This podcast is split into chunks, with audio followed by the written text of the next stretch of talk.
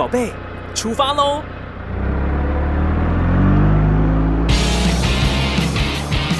亲子加油站，帮您加满教养正能量。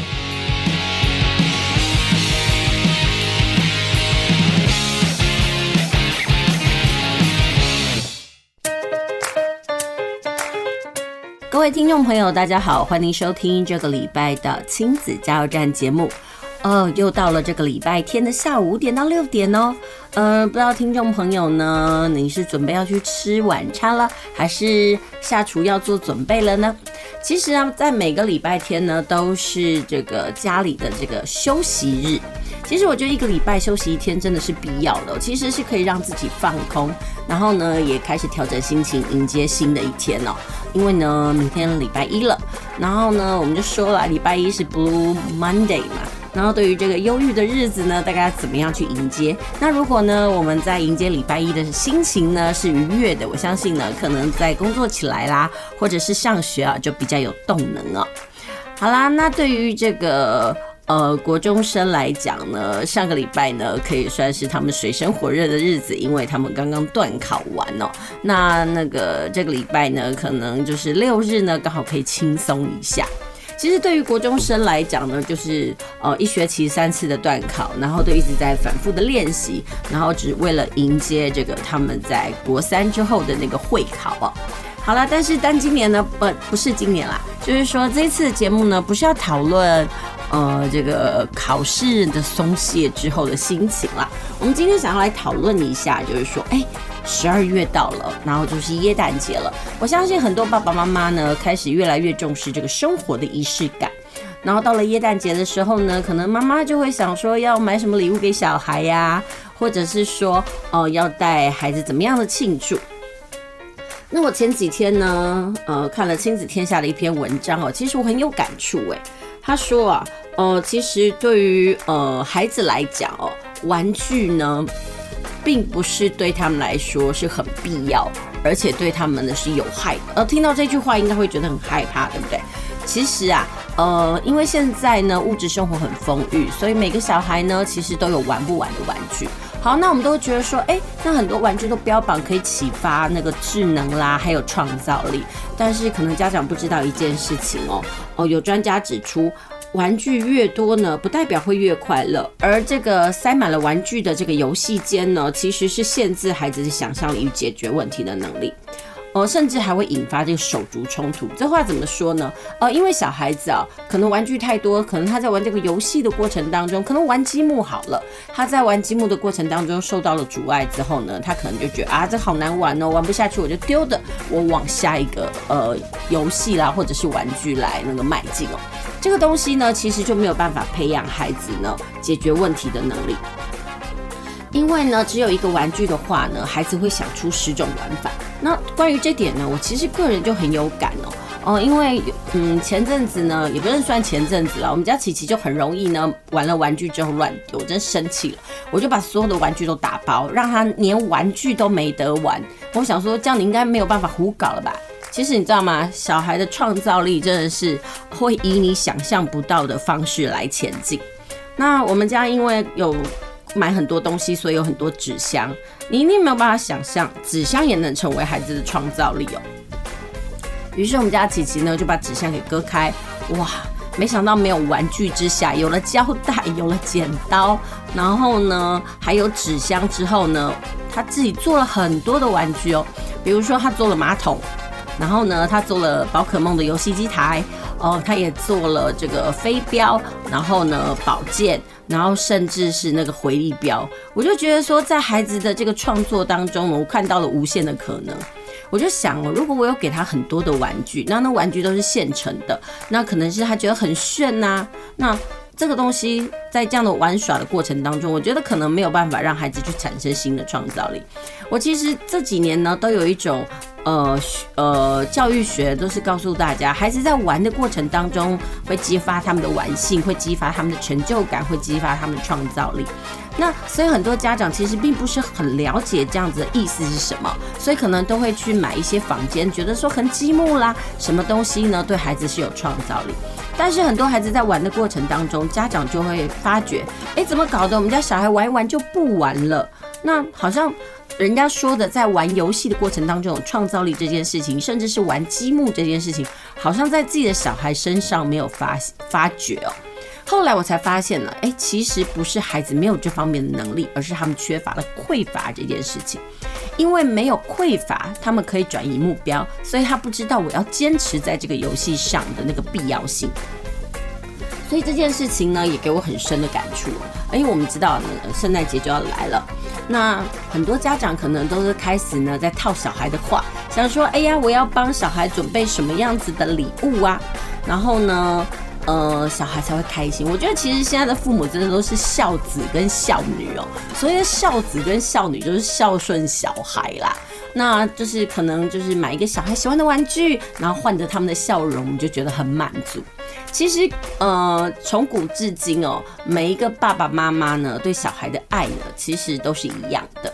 呃，不过我说这句话，我相信很多人可能会那个驳斥，他说哪有，就是有很多虐待父母，呃，虐待小孩的。但是说真的，绝大部分的父母对于自己的孩子的爱呢，应该都是很丰沛的。他们都很希望说，哎，送礼物给小孩啦，给孩子增加一些生活经验啦，可以让孩子呢觉得非常的开心。但是这个东西呢，也造成了一个迷思。这个是迷思是什么呢？哦，这个就要分析一下。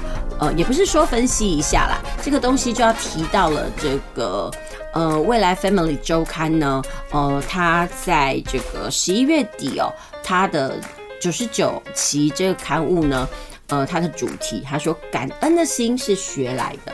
那你一定会觉得很奇怪，我刚刚不是在讨论玩具吗？怎么会提到这个感恩的心呢？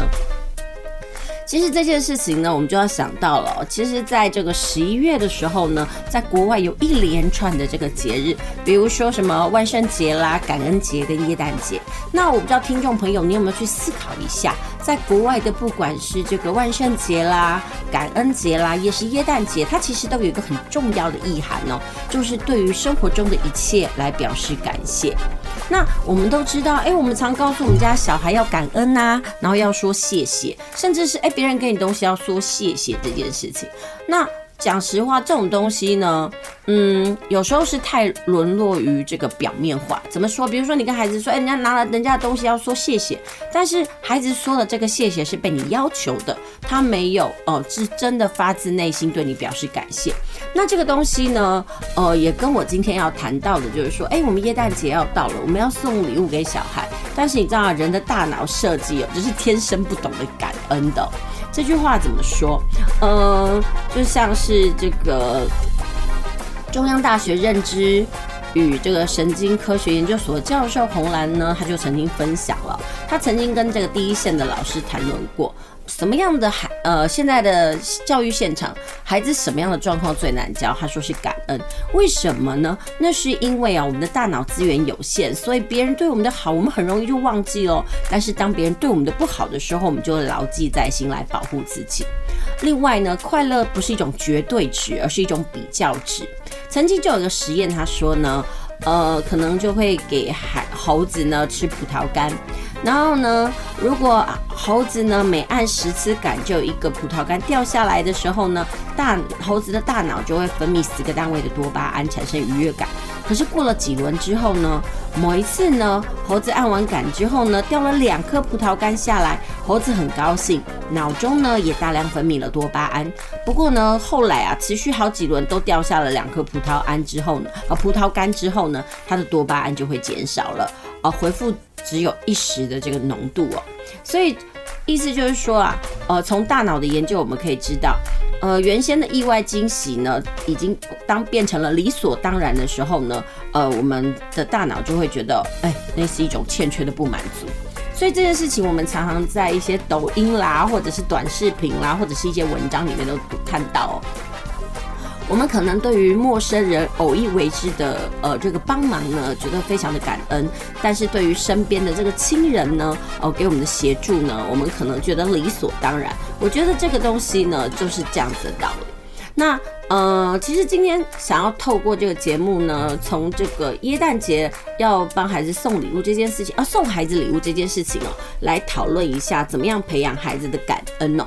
那不过呢，这个我觉得这个问题呢，其实还蛮大的。那我们想说，我们先休息一下，我们先听首歌，等一下再来回来。嗯，我想要跟听众朋友来分享一下，就是说，哎，我们可以怎么样在生活当中培养孩子的感恩心？还有，其实，在阅读啊，还有呃这个亲子分享的过程当中呢，我们又可以怎么样来讨论这个问题哦，让它成为一种不落俗套，而且又可以真正落实的方式哦。好啦，那我们接下来先休息一下，我们先听首歌，等一下再回来吧。欢迎继续回到我们的节目哦。您现在收听的是 FM 九九点五 New Radio 云端新广播电台。嗯，在每个礼拜天的下午五点到六点，在空中陪您度过一个小时的亲子加油站节目。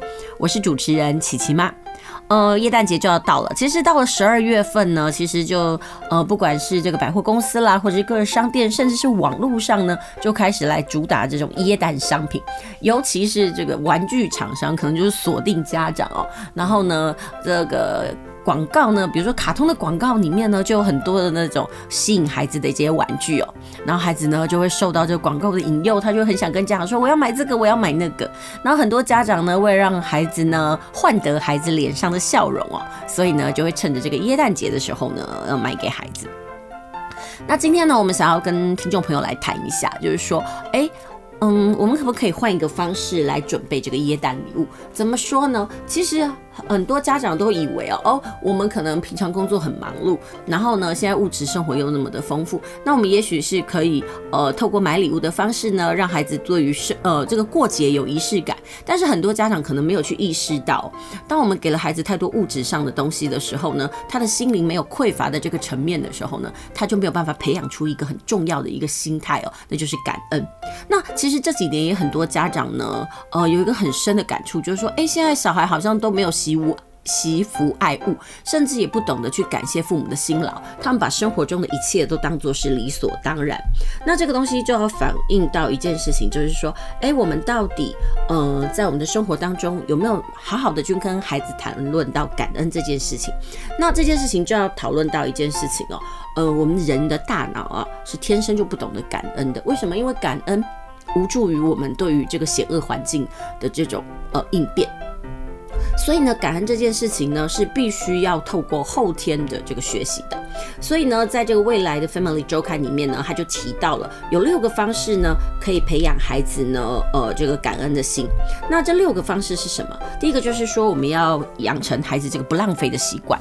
那其实现在因为物质生活很丰富，所以我们常可以在学校的食物招领处啊，看到了很多都没有人来认领的便当盒，然后水壶、铅笔盒，更说呃，更不要说是那个在教室里面哦，老师的桌上可能有成堆的叉子啦，还有文具用品。呃，老师自己都戏称说自己真的是不用去买备品了，因为光光捡孩子那个不见的就够了。那你一定会觉得很奇怪，甚至家长也会觉得很奇怪，特别是男孩妈，他们都有个深深的喟叹，就觉得说怎么搞的，自己的孩子文具好像会长脚一样，一天到晚都不见，然后没有办法呢，是要一打一打成堆的买。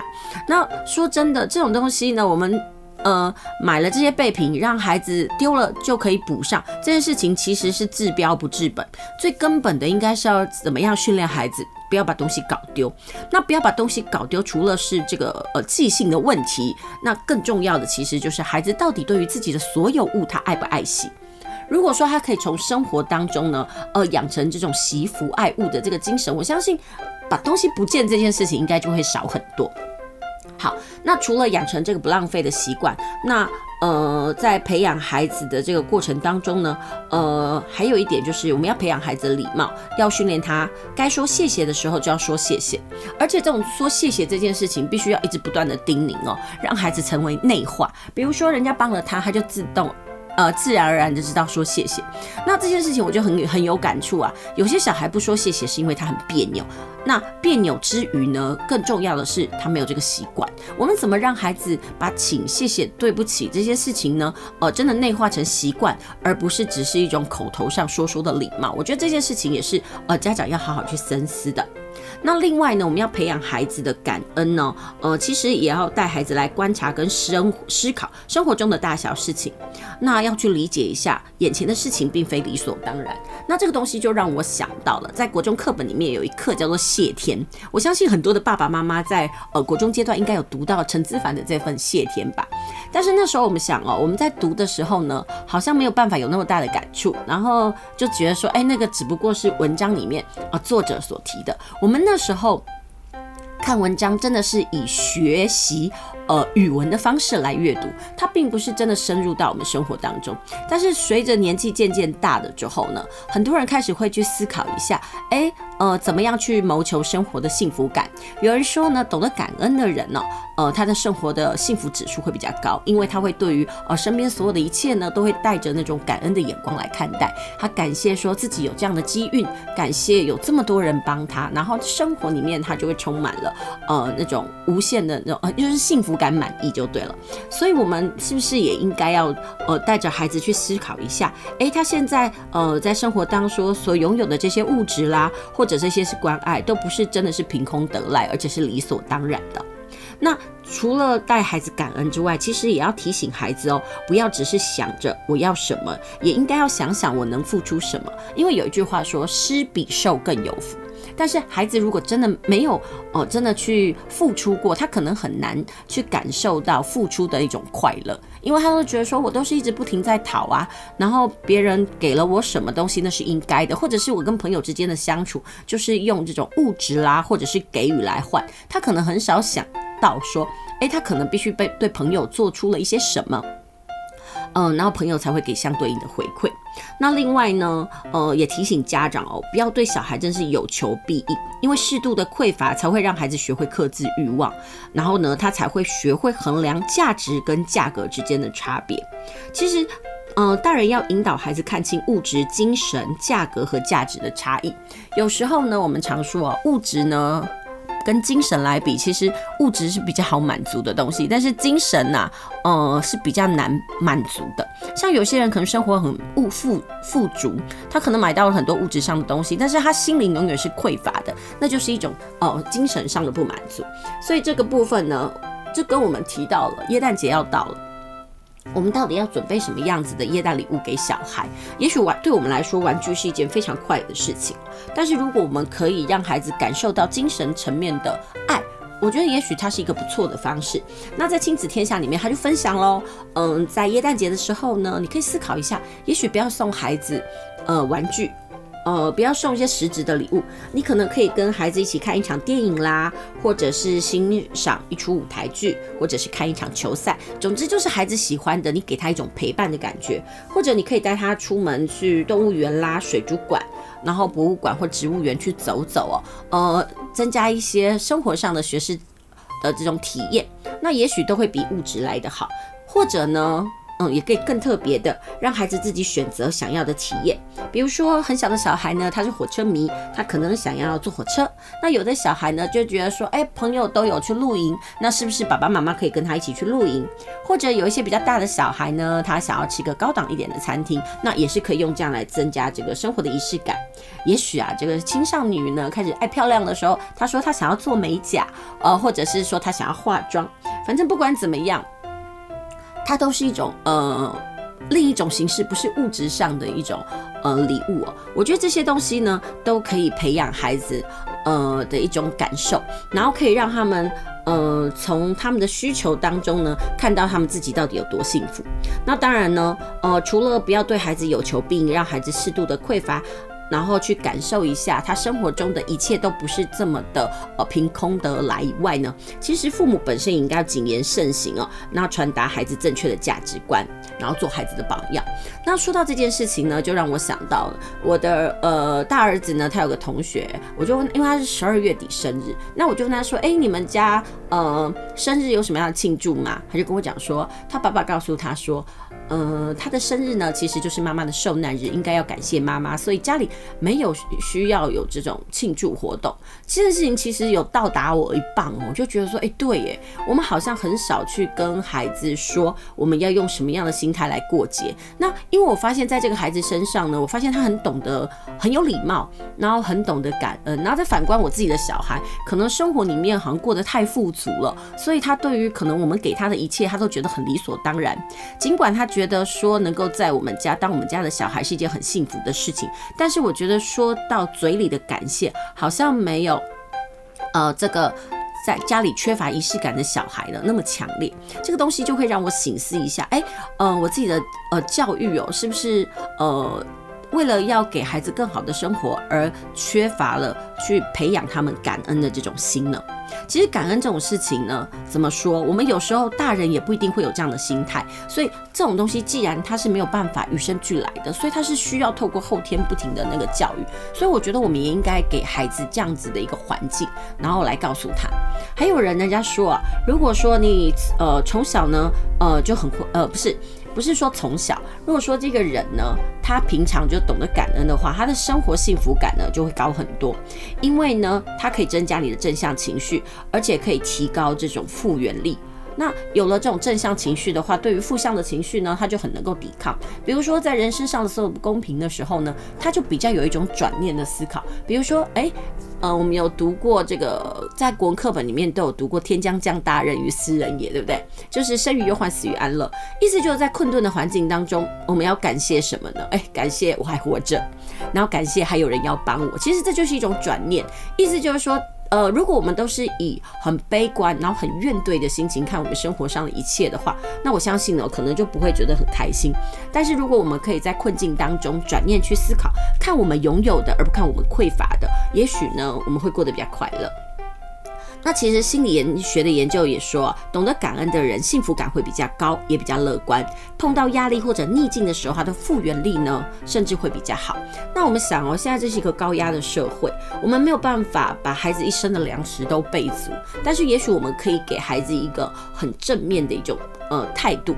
那我就觉得说，给孩子一种懂得感恩的心，然后呢，让他对于生活能够充满了幸福感，我觉得这对他来讲呢，是远比呢物质的物质的丰裕来更加重要。所以今天的节目呢，我们就希望说，哎，呃，这个耶诞节要到了。那我们家长呢，也可以来思考一下，我们到底要为孩子准备怎么样子的礼物？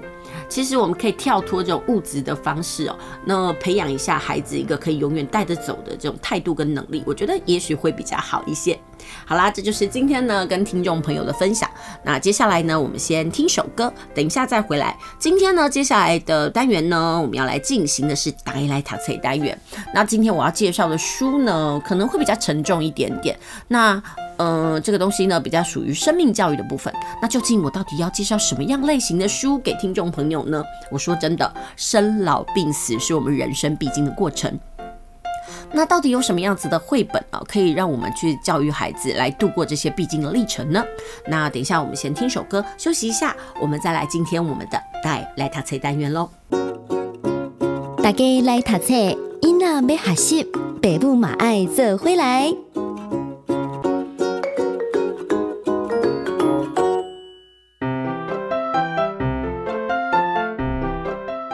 继续回到我们的节目哦，您现在收听的是亲子加油站节目，我是主持人琪琪妈。接下来我们要进行的单元是大家来读册。那今天要跟听众朋友分享的是什么样子的书目呢？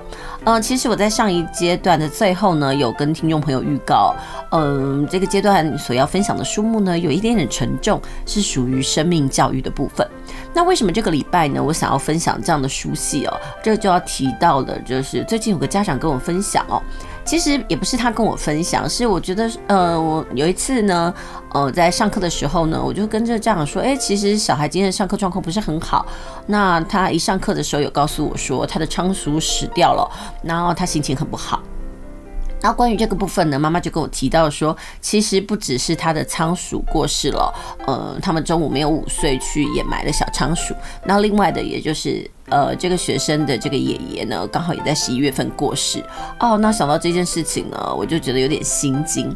那其实妈妈说她有点苦恼，苦恼的是说她不知道怎么跟孩子来分享死亡这件事情哦，因为她觉得很难说出口。那加上小孩的情绪有点激动，她就说小孩告诉她，在爷爷过世之后呢，小孩就跟她说，可不可以不要再面对有亲人死亡的这件事情？那为什么我会提到这件事情？是因为呃。有一次我在教小孩写作文，然后写说，呃，用问句法开头，然后写一写他自己，呃，生活中关心的人。那这小男孩写到了爸爸，呃。他的开头法里面呢，提出来的问题哦，都是很浓浓的担忧。比如说，他担忧爸爸出门在外的身体健康，然后他担忧爸爸喝了应酬喝太多酒伤身。那其实，在这些的问句之中呢，其实你应该读到的一件事情，就是小孩男孩他担忧哦会失去爸爸这件事情。其实讲实话，妈妈在还没有跟我讲到。呃，他刚刚面对了呃两件失去很喜欢的人跟宠物这件事情之前呢，我其实没有办法读从他的文章里面读到他对爸爸的这种害怕、担忧跟失去。那妈妈跟我分享之后呢，我就突然有种恍然大悟的感觉。但妈妈也说，其实她不知道怎么跟孩子来开口谈谈死亡这件事情哦，因为讲实话，死亡这件事情我们永远都会觉得很遥远，但。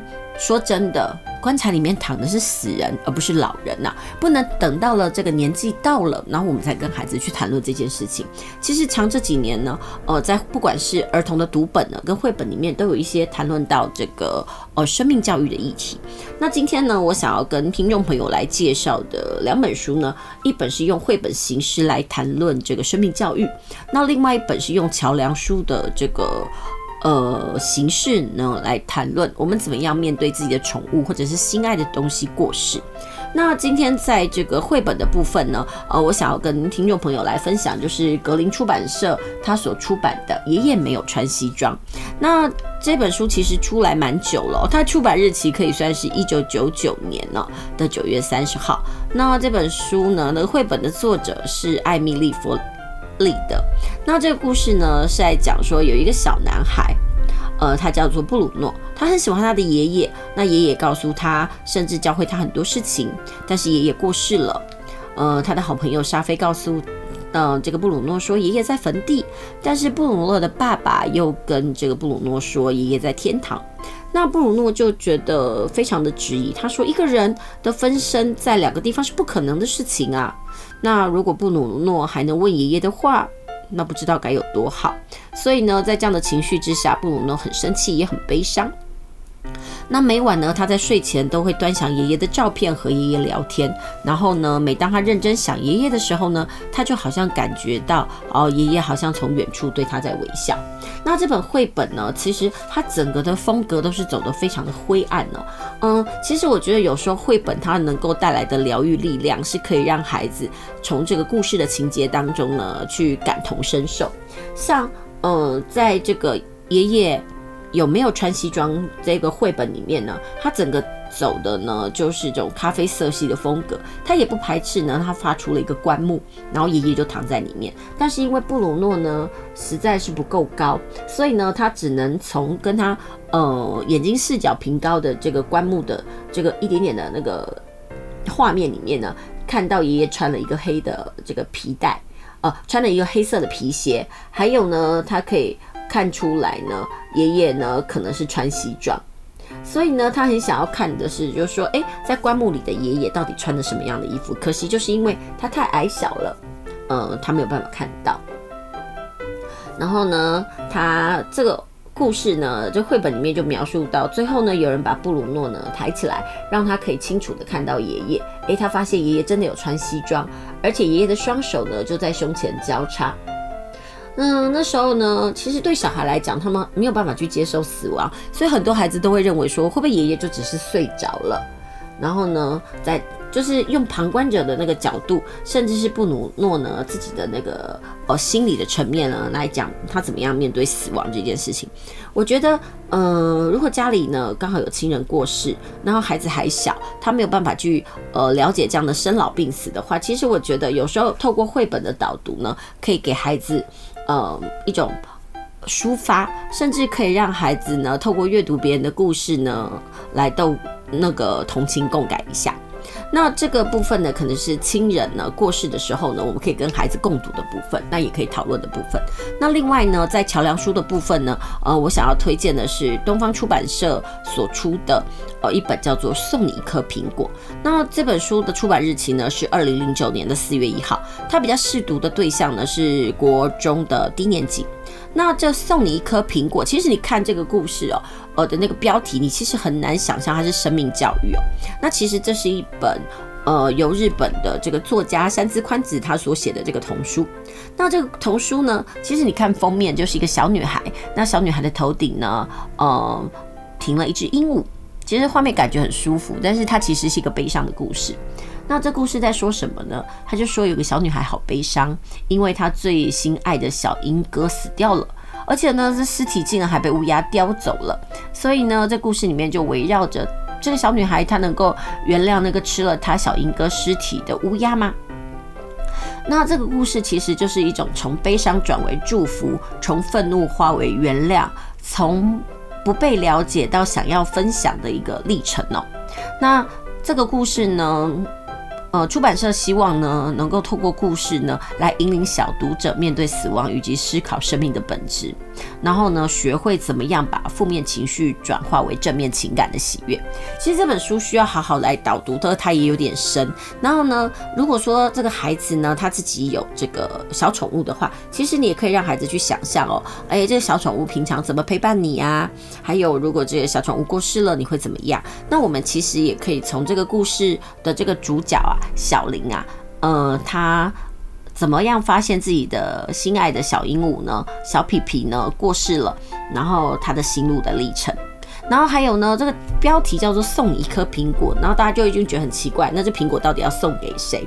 其实这颗苹果最后呢是要送给那个吃掉了他呃心爱宠物小皮皮尸体的那只乌鸦，因为他其实最后转念了，他说啊，如果他的那个小宠物皮皮呢被呃，这个乌鸦吃掉了，那是不是皮皮就跟乌鸦合而为一？那是不是可以透着透过这个乌鸦呢，让这个小皮皮重新遨游在天上？我觉得这就是一种对于自己心爱的东西呢，它死亡的一种接受跟转化。所以我就觉得说，其实，在这样的读本里面，我可以跟孩子谈论很多。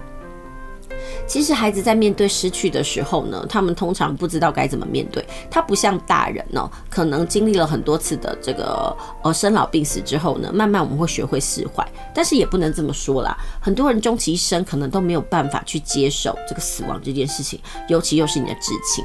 像呃前段时间呢，我自己的这个堂姐妈妈过世了。其实我从她的脸书里面，我也读到了一些。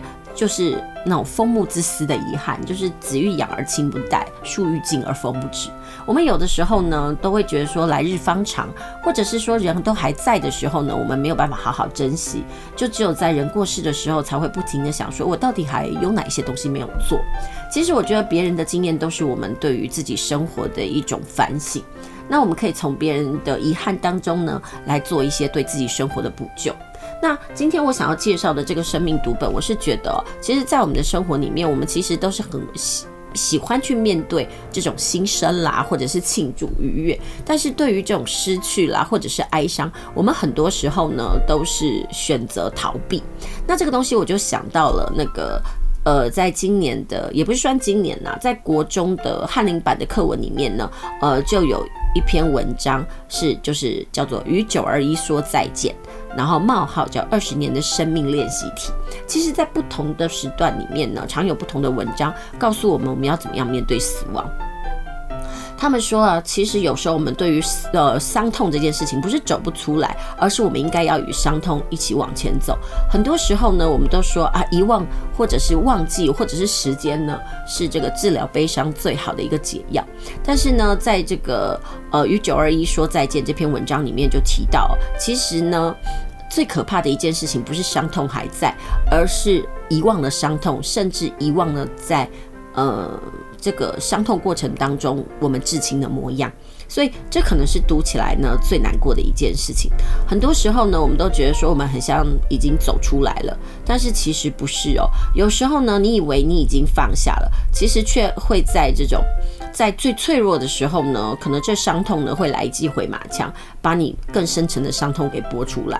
所以其实逃避不是方法，是怎么样去面对这件事情哦，呃，才是最重要的。所以呢，常很多时候我们都会安慰别人，时间会治疗一切啊。其实时间不过是掩盖事实而已。等到有更大的伤痛出现的时候呢，呃，冲击了我们原先的伤痛，搞不好那样子的伤痛是呃剧烈的。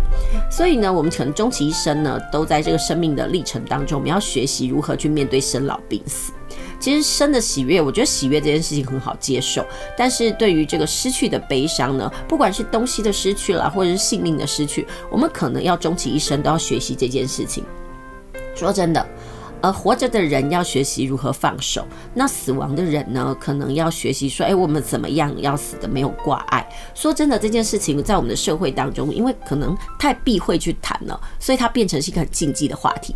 但是这几年呢，我们开始觉得生命教育很重要，很多的历程我们都应该去谈，不可以因为说什么小孩不懂啦，所以就糊弄过去，甚至是骗小孩这件事情哦。所以我都觉得说，呃，如果有一些绘本呢，可以让小孩子去理解。呃，死亡这件事情，或者是怎么样去学习哦，我觉得这都是一个很好的那种接触。所以呢，在今天的节目当中的带来淘菜，我才想要跟听众朋友来介绍一些这样的死呃。呃，教小孩如何去面对死亡的一些绘本。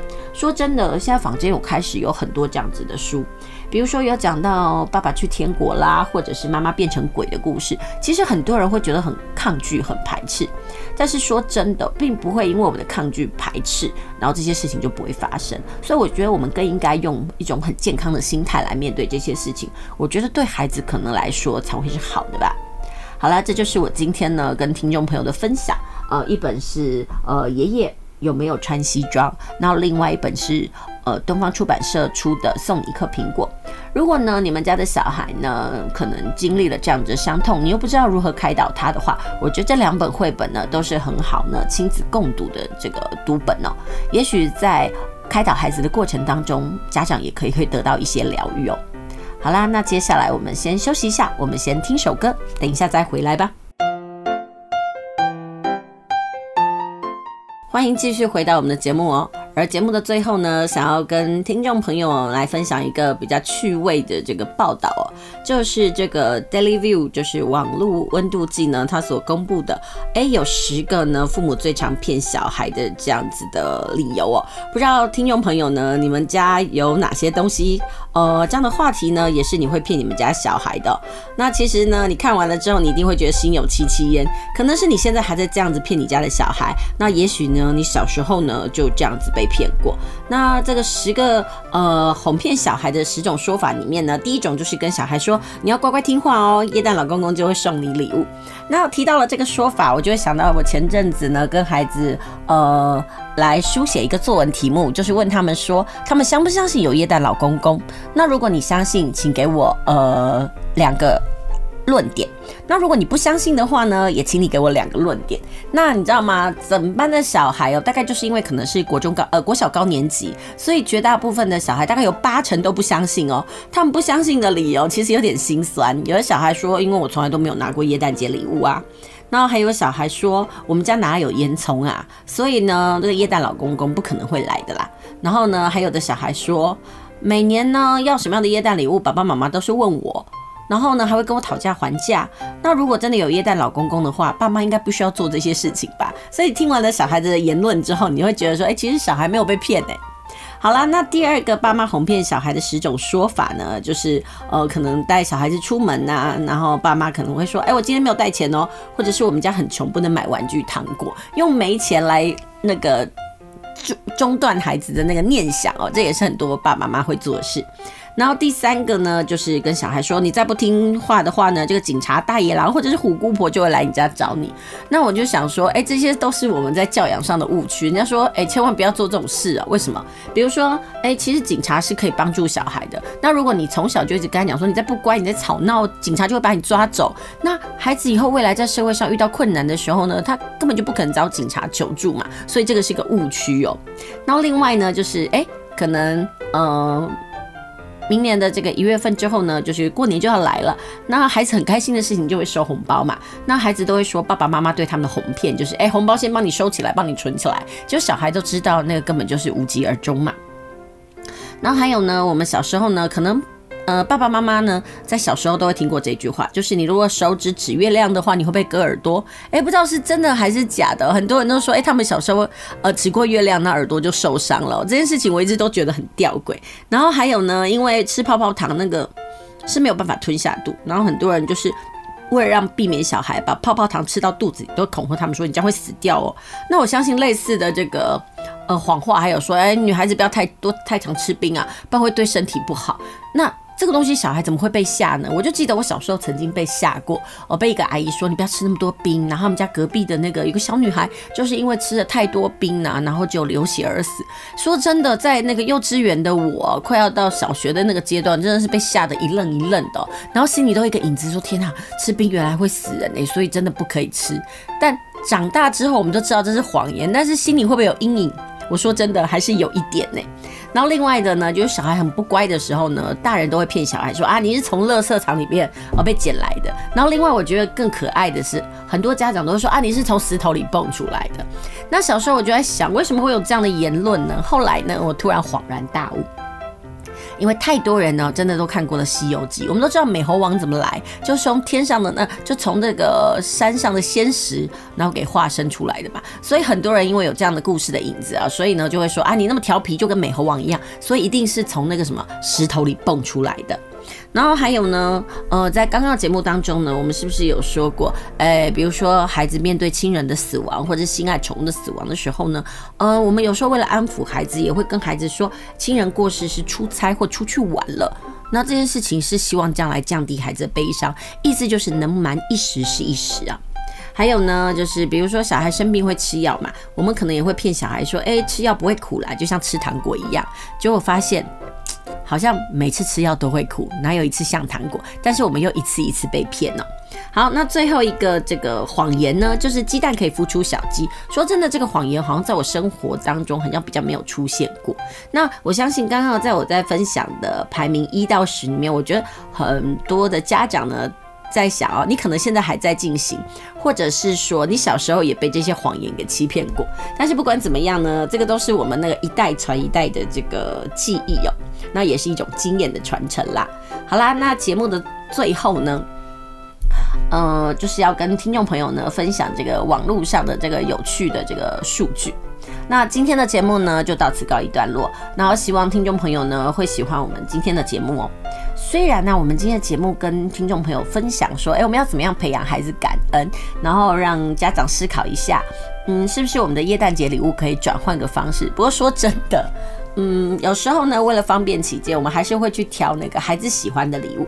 当然，我今天的节目呢，其实就是提供给父母一个参考，还有一个不同的思维。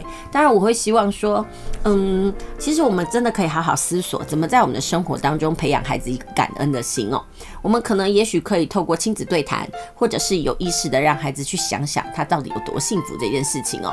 然后呢，来培养孩子一种对于生活中的一种感受力。那也希望呢，听众朋友呢喜欢我今天的节目。那我们下周同一时间再会喽。